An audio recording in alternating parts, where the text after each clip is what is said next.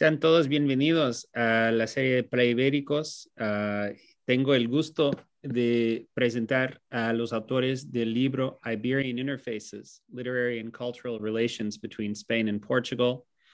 1870 to 1830, un libro traducido del español por Esther Staniforth. Los autores son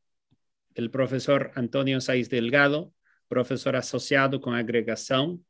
profesor de la Universidad de Évora, investigador, investigador integrado del Centro Interdisciplinar de Historia, Cultura eh, y Sociedades e investigador colaborador del Centro de Estudios Comparatistas de la Universidad de Lisboa. Además, es responsable de la Cátedra de Estudios Ibéricos de la Universidad de, de eh, Évora. El coeditor del libro es Santiago Pérez Isase, profesor auxiliar de la Facultad de Letras de la Universidad de Lisboa. Además, investigador del Centro de Estudios Comparatistas de la misma facultad. Eh, en cuanto a sus áreas de especialización, el profesor Pérez es especialista en estudios ibéricos, eh, eh, humanidades digitales ah, y la literatura vasca contemporánea. Así tengo el gusto de presentar a los dos y ahora voy a pasar la palabra a los autores para presentar su libro. Muy bien, pues muchas gracias, Robert. Quiero agradecerte en mi nombre y en el nombre de, Santi pues tu introducción, tu presencia en este acto. Quiero también agradecer a los organizadores de Playbéricos pues su amabilidad por darnos esta oportunidad de dar a conocer la traducción a lengua inglesa de este libro y también felicitarles por esta iniciativa de, de Playbéricos que nos hace sentirnos pues más cerca a todos los que estamos en, varias partes del mundo, pero compartiendo un, mismo interés. Este libro, como decía Robert, es, es, una traducción de un libro que apareció en 2018 en España, en la editorial Comares, cuyo título original era De espaldas abiertas, relaciones literarias y culturales ibéricas entre 1870 y 1930, y es un libro que intenta de alguna manera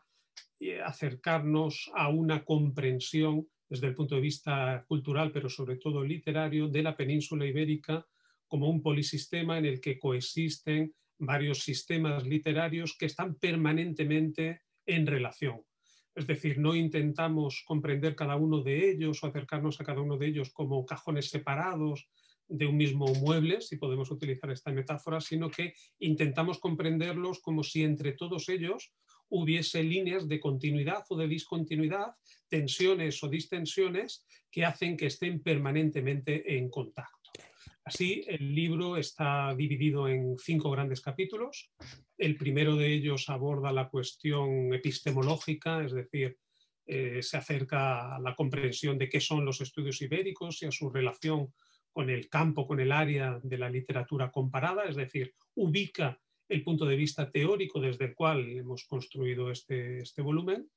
El segundo de los capítulos se acerca al punto de partida del periodo que analizamos, que es el tiempo, lo que hemos denominado el tiempo de los iberismos culturales, entre 1870 y 1890 aproximadamente, y de alguna manera pues intentamos aproximarnos, dar, ofrecer las versiones y las visiones de autores por todos conocidos, por todos los los amantes de esta temática, Antero de Quental, Oliveira Martins, Esa de Queiroz, eh, Clarín, Emilia Pardo Bazán, así hasta acercarnos a los renacimientos literarios en el contexto catalán, gallego y vasco para construir esta, esta posible unidad ibérica a la que nos referíamos. En el tercer capítulo nos centramos en lo que hemos denominado el tiempo del simbolismo y el modernismo a partir de 1890 y estudiamos cómo se introduce el movimiento internacional simbolista en la península, fundamentalmente a través del estudio de caso de, en su entrada de un autor hoy olvidado, pero que tuvo una gran importancia en su momento, como es el portugués Eugenio de Castro, venerado, traducido y divulgado en todo el contexto hispanoamericano con gran profusión. Estudiamos la presencia de un gran nombre, un nombre eh, irrechazable ¿no? de, de, este contexto como es el de Miguel de Unamuno, el gran referente y el gran interlocutor ibérico del momento. Nos acercamos también a la posición de Teixeira de Pascual, es un autor que muchas veces pasa desapercibido, pero que tiene un papel fundamental en la construcción de todo este ideario, y también de autores como el catalán Joan Maragall como, en fin, como los gallegos eh, Vicente Risco, el grupo Nos, eh, en fin, todo un conjunto de autores que nos hacen pues, comprender una vez más esa unidad ibérica. Por fin, en el capítulo cuarto y en el quinto nos acercamos a la historia del gran movimiento que conocemos internacionalmente como modernismo. modernismo Y ahí pues abarcamos también estudios de caso de autores muy conocidos, muy conocidos por los lectores, comenzando por el nombre fundamental de, Fernando Pessoa y estudiamos su concepto de Iberia, aún no demasiado conocido, digamos, por, por, los lectores no especializados en la obra del autor de los heterónimos, su idea de, de, Iberia, la concepción que tuvo, el proyecto de la construcción de un imperialismo futuro basado en la cultura, también sus relaciones con los poetas ultraístas españoles y nos acercamos también pues, a otros autores como el también muy conocido español Ramón Gómez de la Serna y su experiencia junto con Carmen de Burgos, con Colombina en Portugal, el tiempo que vivieron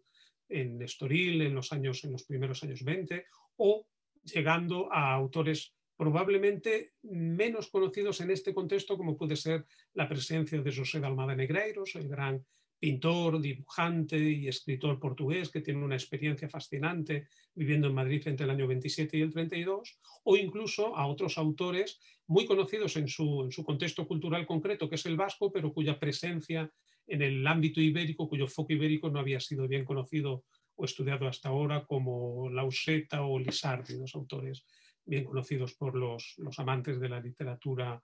literatura vasca. Y para finalizar, el quinto y último capítulo es un capítulo breve que lanza unos apuntes sobre las relaciones entre lo que podríamos denominar el segundo modernismo portugués, vinculado a la revista portuguesa Presenza, con la generación del 27 española. Autores que estaban vocacionados y que tenían la gran oportunidad de, de experimentar un gran momento de encuentro entre los dos y de ser protagonistas de un gran momento de acercamiento ibérico, pero que por motivos fundamentalmente ideológicos, pues acabaron por producir todo lo contrario, un desentendimiento muy interesante y que de alguna manera cierra este volumen con el cual, como digo, pues intentamos comprender todo este momento y todo este movimiento que nos lleva desde el simbolismo hasta el final o uno de los finales posibles del movimiento modernista.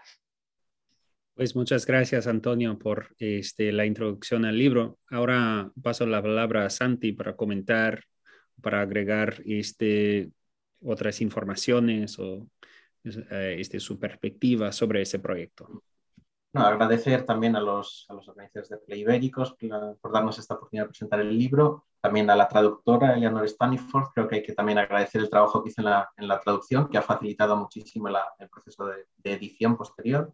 y bueno, como comentaba Antonio, nos planteamos este volumen como, por una parte, como un compendio de lo que se había investigado hasta ahora sobre relaciones ibéricas en, en este periodo concreto, que es muy rico en este tipo de interacciones entre las literaturas ibéricas, pero también nos planteamos que fuese un principio para autores menos conocidos o para mostrar otras vías de investigación eh, posibles en esta área, que todavía hay muchas, muchas vías. Pues muchísimas gracias, Santi. Este, quiero felicitar a los dos por este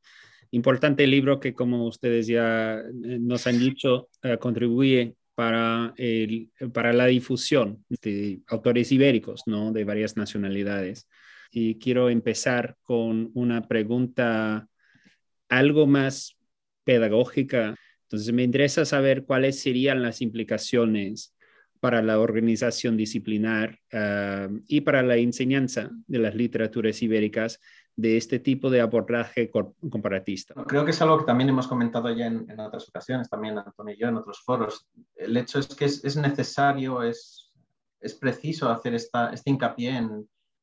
fin, en que la, manera tradicional en que hemos sido enseñados a comprender las literaturas como divisiones nacionales, muchas veces estancas y separadas entre sí o con escasas vías de comunicación es muy limitadora y es muy, es muy castradora, podemos decir. En ese sentido, creo que este, este tipo de aproximaciones puede, tener, puede, puede ofrecer otra riqueza que puede ser muy atractiva también en el contexto pedagógico, en el contexto de, de, de la clase, eh, también tiene, creo, implicaciones políticas, que en fin, igual es muy complejo entrar aquí, pero el hecho de, también de cuestionar esta forma de entender las culturas nacionales también tiene, creo, evidentes implicaciones políticas. en fin, y creo que acaba por ser una, forma más eh, rica también de entender la literatura y los fenómenos literarios, entender que no están, de hecho, no existen las, las cajas cerradas y que existe un diálogo y una comunicación constante entre, entre literaturas y entre culturas. Añadiría que estas mismas palabras aplicadas al, al contexto específico de la península ibérica nos favorecen, y en el libro así lo hemos intentado hacer, la comprensión de, del, hecho de tener conocimiento del privilegio que constituye tener un conjunto de culturas y de literaturas tan notables en un, en un territorio geográfico y en un territorio lingüístico también, pues que favorece evidentemente de una manera natural el entendimiento y la comprensión. Es decir, intentamos de alguna manera también colaborar a, empezar a acabar con ese tópico de los países que no se miran el uno al otro, que no se entienden España y Portugal. ¿no? Porque realmente cuando entramos y cuando rascamos la piel de la realidad, nos damos cuenta de que siempre ha habido contactos y de que, en fin, que tenemos que empezar a colaborar todos en la, posible destrucción de ese tópico que durante muchísimos años se ha perpetuado pero que la realidad, cuando somos rigurosos y cuando lo analizamos eh, pues con, la, con lupa, digamos, pues nos permite discutirla y nos permite problematizarla y ver que no siempre corresponde a la realidad. Sí, sin duda, estoy totalmente de acuerdo y agradezco mucho la respuesta a la pregunta. También me, me interesa saber de, o me interesa que hablen de un caso tal vez menos conocido de un autor o de un intelectual este, que participó ¿no? en este periodo tan rico ¿no? de contactos literarios e intelectuales entre autores ah, ibéricos. Como ustedes mencionaron, en el libro obviamente van a aparecer nombres eh, ya conocidos y figuras de, de referencia ¿no? En, en, en, este contexto de estudios ibéricos, Antero de Quental, uh, Oliver Martins, Miguel de Unamuno, uh, Joan Maragall, etcétera. pero hay también otros nombres, ¿no? Entonces me interesa saber un poco a quién les parece una figura importante en ese contexto, aunque no tan conocida.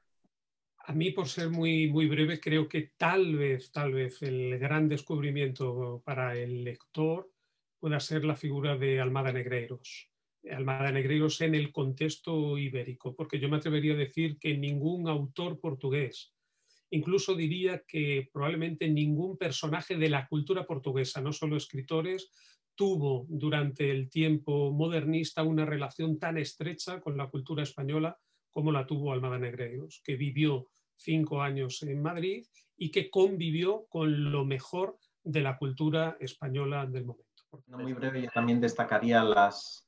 las relaciones que se, probablemente son menos, menos conocidas de la literatura portuguesa con otras literaturas diferentes a la española en, el contexto peninsular. Por ejemplo, con la literatura gallega está bastante estudiado, sobre todo por especialistas de, de, la propia Galicia, pero quizás en otros contextos es menos conocido. La relación con Cataluña a través de, esta, de este iberismo tripartito, con bueno, Joan Maragall probablemente es el caso más conocido, pero hay toda una red por detrás y el caso vasco que tiene sus particularidades históricas, lingüísticas literarias, pero que también es un campo en el que probablemente si investigamos más encontraremos más, más ejemplos y más relaciones.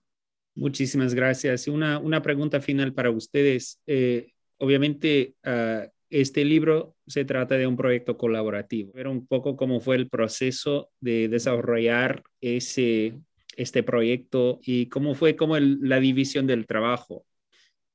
Yo creo que hubo como una división natural del trabajo de acuerdo con las áreas que, en las que más habíamos trabajado previamente cada uno de nosotros. El sistema de trabajo pues, es básicamente el que, el que solemos utilizar cuando escribimos a, a, cuatro manos o a más de cuatro manos. Y es cada uno de nosotros hace un primer borrador, luego se cruza y luego pues, se empieza a, a debatir. Y en mi caso pues, ha sido un placer trabajar con, con Santi Pericisasi y espero que, podamos seguir colaborando en el futuro, estoy seguro que sí. Sí, simplemente corroborar lo que comentaba Antonio. la división inicial de los temas creo que correspondía bastante bien, nos complementábamos bien en cuanto a los temas de especialidad y después también eso ha sido un placer y se, se, trabaja muy bien con Antonio en el sentido de que lo mismo que él me, corregía o me hacía sugerencias o comentarios a, mis capítulos, yo tenía la, también la tranquilidad y la confianza de poder hacer lo mismo en, en sus textos y ha sido muy, muy fácil y muy, muy agradable poder colaborar en esta obra. Un proceso eh, tranquilo y también, ah, también interesante para los dos. Pues nada más, este, quiero agradecerles una vez más eh,